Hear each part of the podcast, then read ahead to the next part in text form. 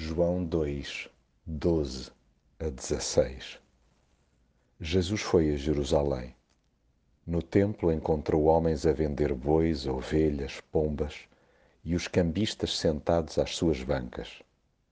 Ao ver isto, Jesus expulsou do templo toda aquela gente com as ovelhas e os bois, e deitou por terra o dinheiro dos cambistas e virou-lhes as mesas.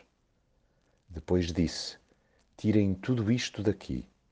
Não façam da casa de meu pai uma casa de negócios. Jesus deu sempre prioridade a pessoas, fossem do seu núcleo restrito de relacionamentos ou gente simplesmente anónima. Daí que investisse períodos de tempo com família e amigos, mas também quisesse estar a par de quem visitava a casa do Pai.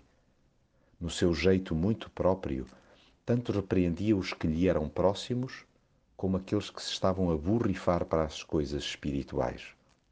O seu alto senso de justiça não lhe permitia ficar indiferente ou apático perante a exploração dos mais pobres. Arrepiava-o aquilo que cheirasse a corrupção e a aproveitamento de terceiros. Não admira que tenha partido a louça onde era suposto estar tudo arrumadinho. O templo alojava negócios quando devia dar guarida a vidas. Ele veio precisamente para repor a ordem de vida.